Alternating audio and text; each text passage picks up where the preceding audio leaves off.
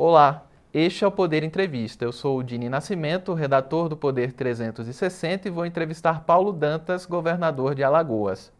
Paulo Suruagido Amaral Dantas tem 43 anos, é administrador e produtor rural. Filiado ao MDB, foi prefeito da cidade de Batalha, no sertão do estado, de 2005 a 2012. Foi deputado estadual de janeiro de 2019 a março de 2022 em maio, elegeu-se de forma indireta para o mandato tampão no governo de Alagoas. Em 11 de outubro de 2022, chegou a ser afastado do cargo por decisão do Superior Tribunal de Justiça por suposto desvio de dinheiro com uso de funcionários fantasmas enquanto esteve na Assembleia do Estado. Em 24 de outubro, o STF devolveu o comando de Alagoas a Paulo Dantas por entender que o governador não cometeu crime no cargo. Após retomar o cargo, Paulo Dantas foi reeleito no segundo turno, com 52,33% dos votos válidos, contra 47,67% de Rodrigo Cunha. Governador, obrigado por ter aceitado o convite. Obrigado a você, Dino, obrigado também ao Poder 360. Estamos aqui felizes em estar participando desse bate-papo estou à inteira disposição de vocês. Agradeço também a todos os web espectadores que assistem a este programa. Esta entrevista está sendo gravada por videoconferência no estúdio do Poder 360 em Brasília, em 17 de novembro de 2022. Para ficar sempre bem informado, inscreva-se no canal do Poder 360, ative as notificações e não perca nenhuma informação relevante. Eu começo essa entrevista perguntando sobre o seu afastamento do governo de Alagoas durante o segundo turno. O senhor chamou de armação política a operação da Polícia Federal, autorizada pela ministra do STJ, Laurita Vaz. Depois, a decisão da ministra pelo seu afastamento foi referendada pela Corte Especial do Tribunal. O STF reverteu a medida por causa do período eleitoral e por não ver competência do STJ para atuar no caso, considerando que o senhor era deputado estadual à época dos fatos investigados. Mas eu queria saber sua opinião sobre todo o processo de acusação, que o senhor chegou a falar que foi uma armação. Neste caso, o senhor considera que o STJ participou ou foi induzido a erro? Não, com certeza é, o STJ foi induzido a erro. Eu não tenho a menor dúvida porque isso foi uma grande armação política com intuito eleitoreiro. Né? Isso aconteceu no dia 11 de outubro, agora de 2022, onde a eleição do segundo turno iria ocorrer no dia 30 de outubro. Vocês imaginem só, eu tinha passado para o segundo turno com 300 mil votos de diferença, já estava liderando todas as pesquisas com mais de 60% dos votos. Esse inquérito é um inquérito de 2017, onde eu não sou investigado. Quando foi no mês de agosto, exatamente no dia 5 de agosto, foi trocado aqui a superintendente da Polícia Federal e já tinha é, é, rumores dessa investigação, investigação que todos sabem que é a investigação sigilosa, foi trocada superintendente para esse fim político, com o intuito de é, vencer as eleições a todo custo. Obviamente que eu não sou contra nenhum tipo de investigação. Eu, como governador, ou como deputado, ou qualquer agente público, ele é, se for o caso, ele tem que, que ser investigado, tem que agir com total transparência, foi sempre o que nós fizemos, e eu estou muito tranquilo em relação a essa situação. Tanto é que o Supremo Tribunal Federal, através do ministro Gilmar Mendes e dos outros cinco ministros, é, o ministro relator foi o ministro Barroso, e os outros quatro é, seguiram a mesma linha, me devolveram ao cargo de onde eu não deveria ter saído, que fui eleito legitimamente, conforme a Constituição Estadual e, e Federal, e nós vamos, é, sem sombra de dúvida, é, com clareza, com tranquilidade, com equilíbrio, mostrar para o povo brasileiro e para o povo alagoano que nada eu tenho a ver com isso e não devo nada é, a justiça, nem a polícia, e nós vamos fazer isso de forma muito clara. Agora, o que me deixou muito triste e indignado foi é, uma ala da Polícia Federal ter se unido ao deputado federal Arthur Lira, atual presidente da Câmara dos Deputados, também é, com o senador Rodrigo Cunha, que era o nosso adversário, com intuito político, promover essa grande armação política, a maior armação política de toda a história do Estado de Alagoas, para é, tentar mudar os rumos da eleição. Mas o povo de Alagoas é, entendeu agora, no dia 30 de novembro, que nós temos as condições de manter o nosso Estado no rumo certo, no rumo do crescimento, um Estado que dá exemplo em governança e um Estado que tem capacidade de investimento. Governador, a campanha eleitoral em Alagoas foi marcada por ataques mútuos, com xingamentos entre o senhor e o seu adversário no segundo turno, o senador Rodrigo Cunha, do União Brasil.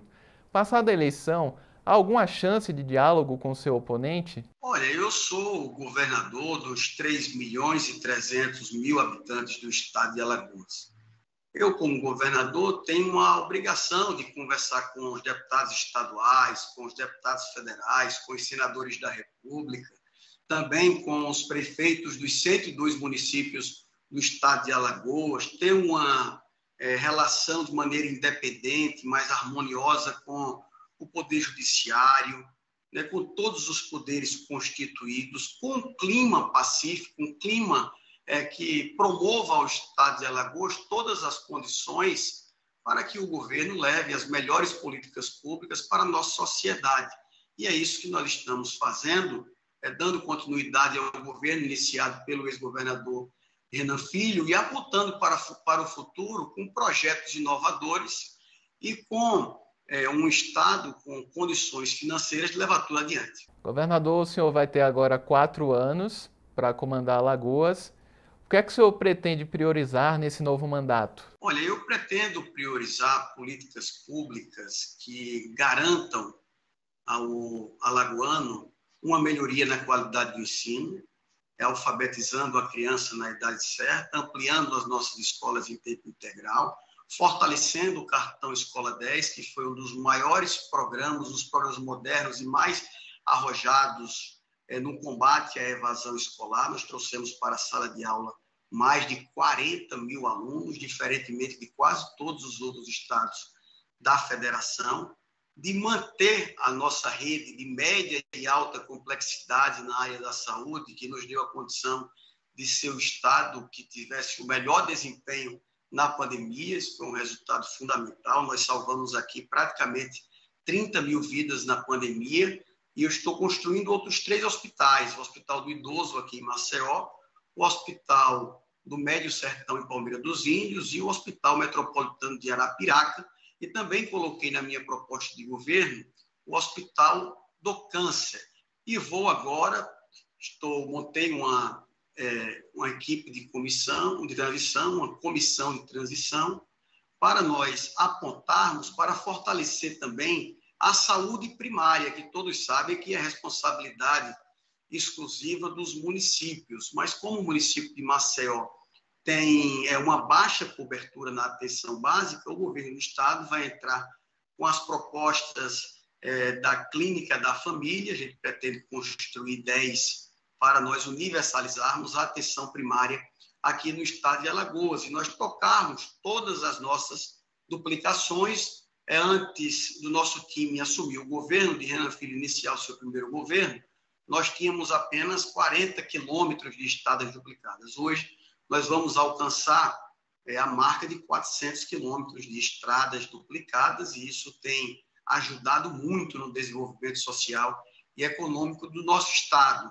E através do nosso ajuste fiscal, nós temos também programas arrojados na área do campo social, do campo do desenvolvimento humano, como o cartão CRIA. Inclusive, o próprio presidente Lula está propondo isso também, fortalecer a primeira infância e fazer um programa de transferência de renda no mesmo valor do nosso. Nós conversamos com o presidente Lula quando nós estivemos com ele em São Paulo, aqui em Alagoas também, falamos do programa CRIA, que ele tem três eixos. Ele tem o eixo é do parto humanizado, tem o eixo da creche CRIA, que o Estado de Alagoas constrói a creche entrega uma creche de altíssimo nível para, para os municípios. O projeto contempla 200 creches, 40 mil vagas de creches, 10 mil novos empregos para quem trabalha na área da educação e também o, o terceiro eixo é o, o, eixo de transferência de renda para auxiliar as famílias de baixa renda no valor de 150 reais. E agora, no mês de dezembro, nós vamos completar com mais 150 reais, pagando o 13 terceiro do cartão CRIA. E logo quando eu entrei, eu também criei o Pacto contra a Fome, porque infelizmente a fome ela retornou ao nosso país e eu vendo toda essa situação, eu criei o Pacto contra a Fome, que fortalece a alimentação é, dos alagoanos mais carentes, né? e é, esses conjuntos de ações, com certeza, eles têm que ser mantidos. Outra coisa importante, que a gente investe também muito em ciência, em tecnologia e inovação. Aqui nós temos o bairro de Jaraguá, não sei se você conheceu quando esteve aqui, Lá nós temos um polo de inovação e um polo de tecnologia que já gera aproximadamente 900 empregos diretos todos os meses. O nosso projeto é para ampliar esse polo, tornar o bairro de Jaraguá o bairro da inovação, o bairro do empreendedorismo tecnológico, para gerar entre 4 e 5 mil empregos. E, além disso, nós estamos construindo três prédios sedes aqui do Instituto Federal de Alagoas. Isso é um, um ato inédito, porque nunca em um outro momento o governo do estado de Alagoas é, investiu para a União, para o governo federal, e nós estamos fazendo isso. Estamos também trabalhando em projetos com parceria com os municípios do estado de Alagoas. Então, é, a nossa ideia central é nós educarmos bem os alagoanos, para nós termos aqui massa crítica, para nós termos cada vez mais uma democracia fortalecida.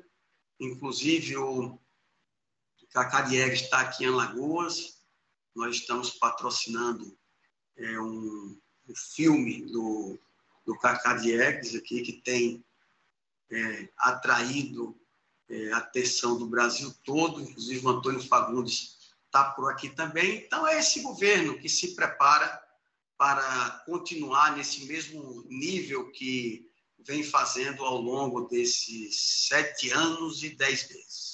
Aproveitando o ensejo, eu gostaria de saber qual marca o senhor quer deixar no governo de Alagoas, isso comparado aos governos anteriores. Olha, eu quero deixar a marca do governo moderno, de um governo que se preocupa com o outro, de um governo que tem empatia, de um governo que tem posições claras, que é um governo que defende é, o campo popular, um governo que defende as mulheres. Nós somos o único governo do Brasil, na história do Brasil, que tem mais mulheres no primeiro escalão que homens.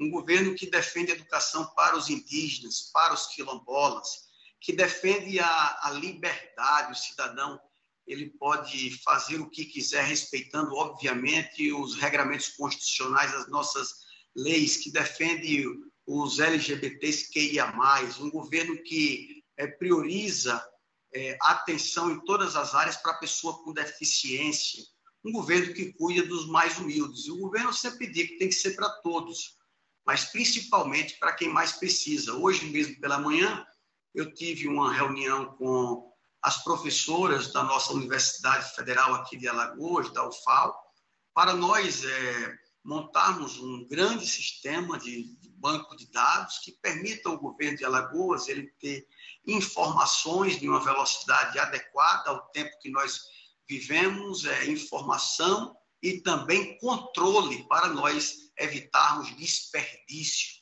para nós mantermos um Estado com eficiência e mantermos um Estado com a condição de atender às políticas públicas que cheguem e beneficie as pessoas do nosso estado. Então, é essa marca que eu quero deixar, meu querido.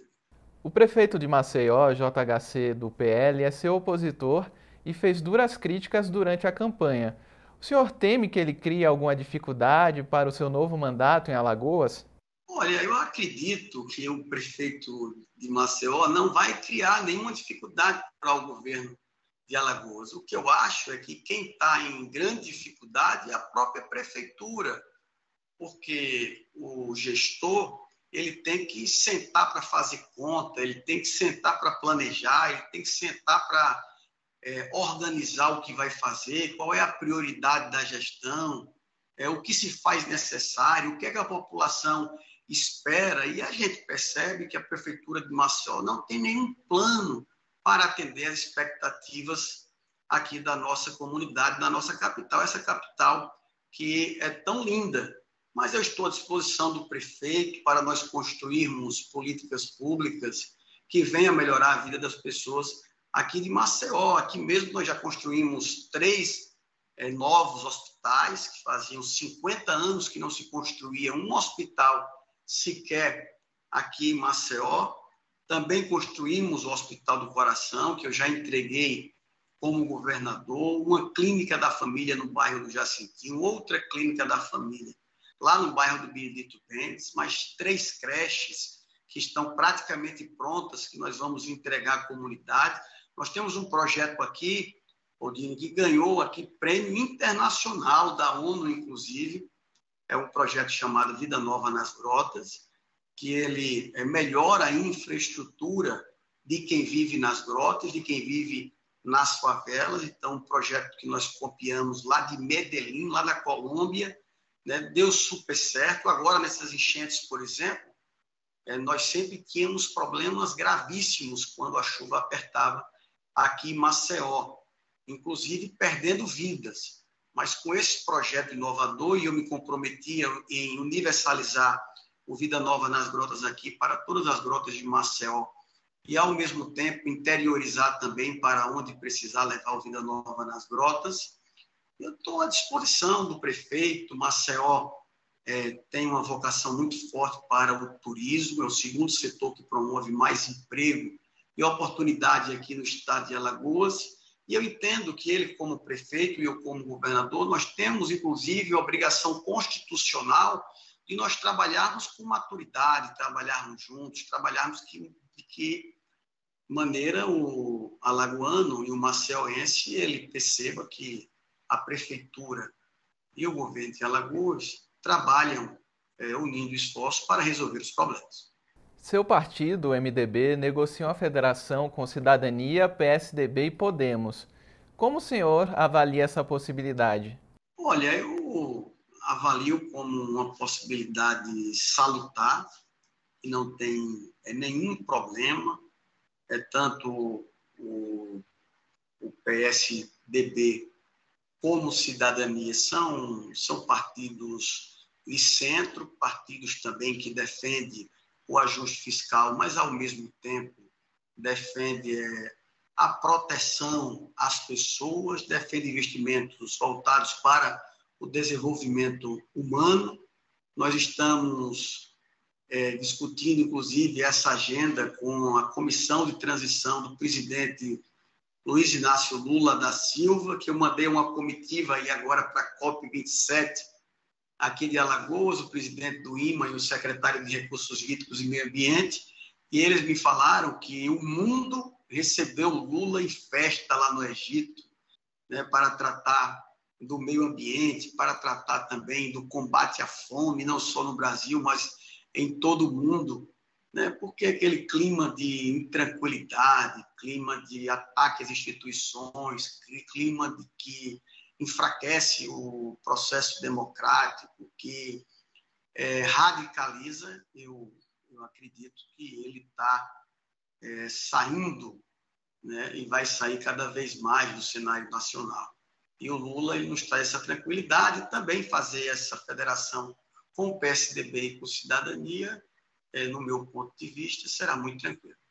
O MDB sobreviveu em meio à polarização, manteve o número de governadores cresceu a bancada na Câmara de 37 para 42 deputados, mas perdeu três cadeiras no Senado. A sigla pode ter algum protagonismo nesse cenário? Olha, aqui em Alagoas, por exemplo, e no Pará também, nós elegemos o, os dois governadores, né? o Helder se elegeu lá no Pará, eu me elegi aqui em Alagoas, Renan Filho se elegeu senador, Aqui nós elegemos 14 deputados estaduais pelo MDB, dois deputados federais.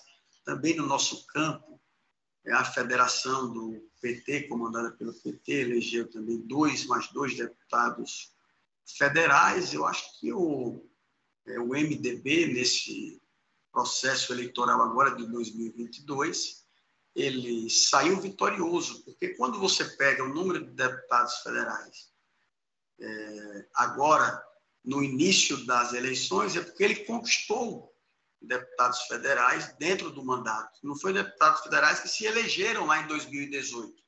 Eu acredito que se elegeu em 2018 mais um pouco que 30 deputados, que 30 deputados federais. E agora nós tivemos um, é, uma ampliação significativa para 42. Nós só temos sete partidos na República com mais de 40 deputados federais. O, também o MDB ele ganhou um senador da República porque a, a suplente do, de um candidato a, a governador que se elegeu muito bem, eu esqueci o nome dele, lá do sul do país, é, ela é do MDB e o MDB vai ficar com, com 10 senadores da República e vai fazer também uma, uma discussão no Senado, tendo uma das maiores bancadas do Senado Federal. O senhor se refere, então, ao Jorginho Melo? Jorginho Melo, exatamente. A suplente do é, governador eleito Jorginho Melo, ela é do MDB. O senhor citou o presidente eleito Luiz Inácio Lula da Silva. Qual papel o senhor defende para o MDB no governo do presidente? Olha, primeiro eu defendo que o presidente Lula ele delegue para uma comissão política que faça logo, forme a sua base de aliança para o, o próximo governo. Essa base composta pelos partidos que defendam a agenda do presidente Lula, uma agenda progressista, uma agenda também que vise o desenvolvimento econômico, que promova empregos, que faça com que o Brasil volte a crescer novamente. O MDB está incluído nessa agenda. Nós fizemos muitas discussões propositivas com o PT, com o presidente Lula, apresentamos projetos, como disse há pouco, do CRIA, do Cartão Escola 10, do Escola 10, projetos inovadores e arrojados, tanto na área do campo social, como na área da saúde, da educação, e é, esse campo que é, se posiciona contra o orçamento secreto, esse campo que se posiciona favorável para que o Ministério da Saúde ele volte a ter orçamento para investir em ciência, para investir nas universidades federais, nos institutos federais,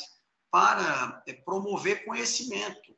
Né? É isso que é, tem que ficar claro. Acho que está faltando um pouco é, dessa dinâmica de entender qual vai ser a base né, do presidente Lula e, a partir daí, é, ver o que será feito no campo político dentro do, dentro do Congresso Nacional. É a partir da base composta, a partir das alianças, o que é que é, a base vai disputar. Vai disputar a presidência do Senado, vai compor a presidência do Senado, vai disputar a presidência da Câmara, vai compor a presidência da Câmara. Né? Então, é, no meu ponto de vista, tem que iniciar toda aí, todo esse diálogo, todas essas conversas para formar a base aliada que com certeza terá o MDB no bloco. Quais nomes e cargos o senhor avalia que podem compor a equipe ministerial de Lula? Não, com certeza. O PMDB tem nomes experientes. O PMDB tem grandes quadros que governaram é, os seus estados, que já foram ministros, que têm experiência no próprio legislativo, que por onde passaram fizeram bem feito. Então, é, se o presidente Lula é, entender que o MDB tem que e precisa compor a área administrativa do governo dele, eu tenho certeza que o PMDB vai assumir essa função com eficiência e vai entregar resultado para o povo brasileiro. Mas o senhor tem algum nome para sugerir? Olha, eu não tenho. É, quem sou eu para sugerir nome para o, o, presidente Lula? O presidente Lula ele tem muita experiência. Né? É um homem que conhece o Brasil na palma da sua mão. Quando ele conhece o Brasil, também ele conhece as pessoas do nosso país, conhece quem tem capacidade, conhece quem já foi aprovado.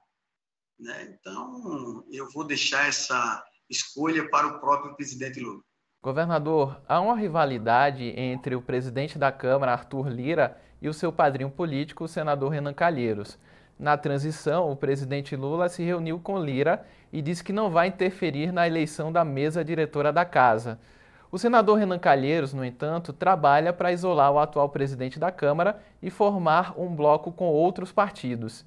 Isso não atrapalha Lula de alguma forma? Não, é o que eu disse anteriormente. O, o senador Renan Calheiros é um homem que tem muita experiência. Foi presidente do Senado Federal, do Congresso Nacional, por quatro vezes. É um grande parceiro político que nós temos.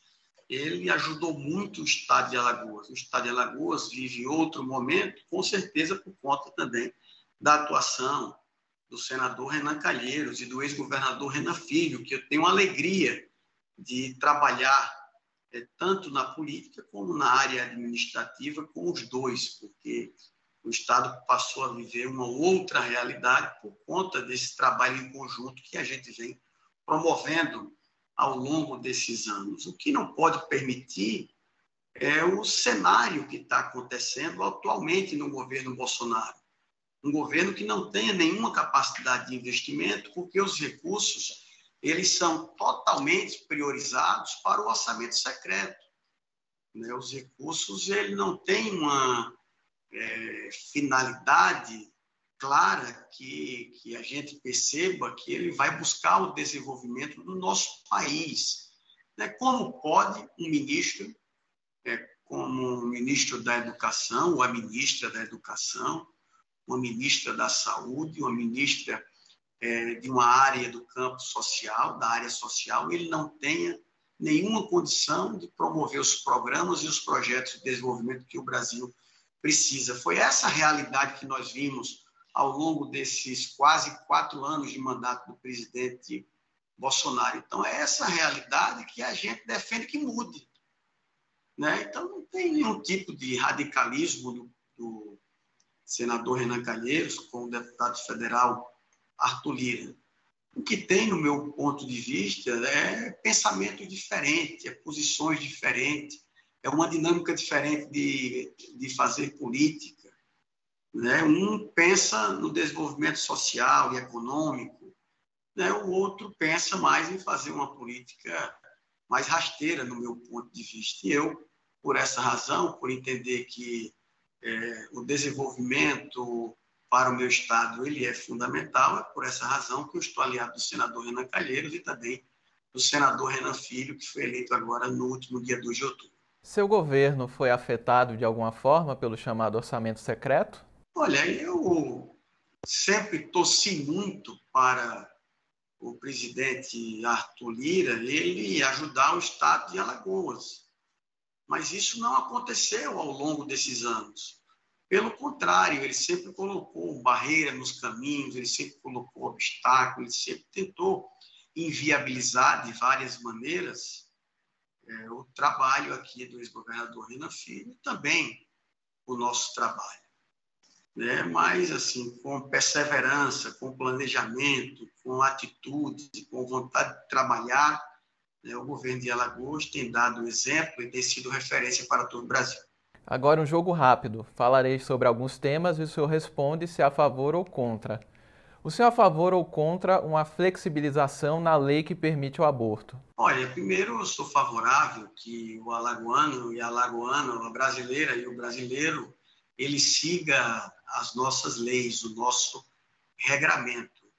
O que eu, o que eu sou contra é que tenha aborto clandestinos, né, onde muitas mulheres pobres e humildes chegam a falecer por conta desses procedimentos. Então, sou favorável que tenha um aprimoramento na legislação que venha a contemplar essas crianças, essas meninas carentes, que muitas vezes é, fazem aborto, cometem é, essa, essa cirurgia, essa operação aí de maneira precária, muitas vezes perdendo a vida. Então, eu sou favorável a, a uma legislação equilibrada.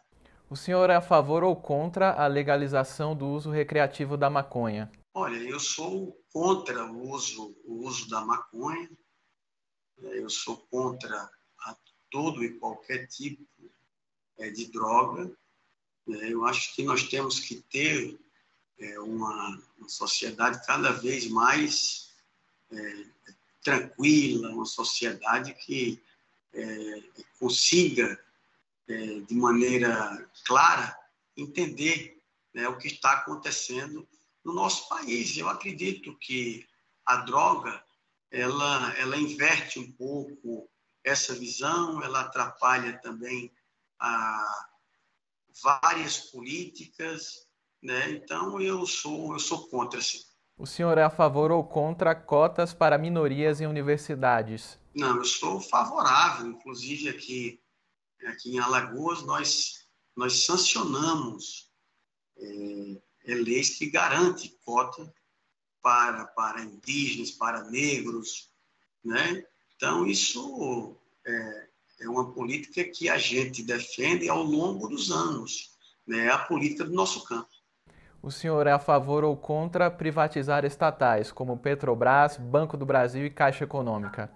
Olha, eu sou contra que privatize, sobretudo essas estatais que você fala há pouco, né? mas sou favorável é, a parceria público-privada que é, tragam melhores serviços e melhores projetos para o nosso Estado e para o Brasil. O senhor é a favor ou contra a privatização da Casal, a Companhia de Saneamento de Alagoas? Lembrando que houve concessão de parte dos serviços em 2020. É isso que eu ia dizer. No debate aqui, o nosso adversário ele disse que nós privatizamos, mas não é verdade. Tem uma diferença grande de privatização para concessão. Nós fizemos uma concessão atendendo o marco legal do saneamento em São Paulo, com apoio do BNDES, um leilão de altíssimo nível, que tem como prioridade nós é, universalizarmos o serviço de saneamento e de abastecimento de água em todos os 102 municípios do estado de Alagoas. Nós vamos fazer isso nos próximos anos. Então, a Casal, ela ainda é do estado de Alagoas, ela agora ela fornece água para a empresa que ganhou o leilão para distribuir água para a comunidade e para também ficar responsável pelo saneamento básico. A mudança é apenas essa. O senhor é a favor ou contra as regras das leis trabalhistas, a CLT? Eu sou favorável à regra da, da lei trabalhista. Eu acho que é, o servidor público, o trabalhador? O trabalhador ele tem que ter todas as garantias, ele tem que ter é, as leis cada vez mais claras, mais transparentes, ele tem que ter férias, tem que ter décimo terceiro, tem que ter é, insalubridade, tem que ter periculosidade, tem que ter é, a valorização que o funcionário merece. Então, eu sou extremamente favorável o senhor é a favor ou contra a reforma administrativa, que torna mais fácil a demissão de funcionários públicos? Olha, eu sou favorável à reforma administrativa. O Estado ele não aguenta ficar inchado do ponto de vista pessoal. Ele não suporta, ele não tem recursos para isso. Ele tem que ter, ele tem que ser um Estado eficiente. Para isso tem que ter é o número de servidores que se fizer necessário desde que preste os melhores serviços para a sociedade. O senhor é a favor ou contra a reforma tributária? Olha, eu sou é, favorável à reforma tributária. Eu acredito que vai ser um dos temas discutidos agora é, é pelo presidente Lula. Eu acho que tem que ter uma distribuição mais justa entre os entes, porque praticamente a União fica com, com, todos, com todos os recursos mas isso eu tenho certeza que é um tema é, bem difícil também de ser conduzido no, no Congresso Nacional, mas é extremamente necessário. Agora, na sua avaliação, o que precisa ser alterado na segurança pública? O senhor é a favor ou contra o chamado excludente de licitude? Olha, primeiro, aqui em Alagoas, eu quero dizer que nós é, éramos o estado mais violento entre todos os estados do Brasil nós aqui, nós éramos também a quinta capital mais violenta do mundo. é uma coisa extremamente insuportável. Né? Inclusive, para nós atrairmos empresas e novos negócios para é, o estado de Alagoas, era praticamente impossível. Mas nós, com investimentos e estratégias como os Centros Integrados de Segurança Pública, que são equipamentos que integram a Polícia Militar, a Polícia Civil, trabalham é, no mesmo ambiente, num ambiente extremamente moderno, adequado, também com promoção à tecnologia, inovação e concurso público que nós fizemos e investimentos em, em armas, investimentos em viaturas, todo esse conjunto de investimento fez com que o estado de Alagoas fosse o estado que mais avançou no combate à violência nos últimos dez anos. Isso foi fundamental, foi uma das grandes vitórias que nós tivemos aqui ao longo é, desses últimos anos e nós estamos cada dia mais é, melhorando os nossos, próximos, os nossos próprios números. Né? Quando a gente compara o mês de é, agosto, setembro e outubro de 2021 com 2022, a gente reduz o número de homicídios, a gente reduz o número de roubos, a gente melhora cada vez mais. A gente tem programas aqui inovadores, como o, o Ronda no Bairro, o Força, o Força Tarefa também. Então, todo esse, esse conjunto, esse leque de investimentos, fez com que né, o Estado de Alagoas fosse o Estado que mais reduzisse violência na última década e nós vamos manter esse mesmo ritmo é, de investimento, vamos manter esse mesmo nível de comprometimento para que esses números ele venha a melhorar cada vez mais e que a gente tenha cada vez mais tranquilidade e esse conjunto de ações entre redução da violência, melhoria na qualidade do ensino, é, investimentos em saúde, foi o que fez o Estado de Alagoas atrair novos negócios. Aliado a isso também, nós fizemos é, o, o, plano mais arrojado de, de, incentivo fiscal de todo o Brasil. Né? Então, esses eixos aqui nos permitiu, por exemplo, agora no mês de setembro, ser o Estado é, que mais gerou empregos formais é, entre todos os estados do Brasil, isso número é, dito pelo próprio CAGED, né, pelo Cadastro Geral de Empregados e Desempregados. Então, é nesse ritmo que eu tenho fé em Deus que nós vamos levar o governo e nós vamos sempre levar boas notícias e ser referência para todo o Brasil.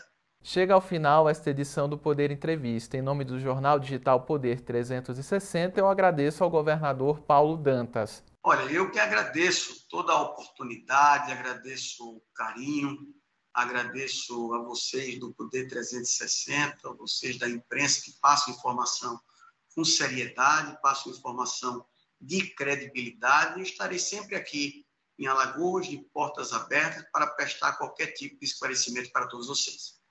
Agradeço também a todos os web espectadores que assistiram a este programa.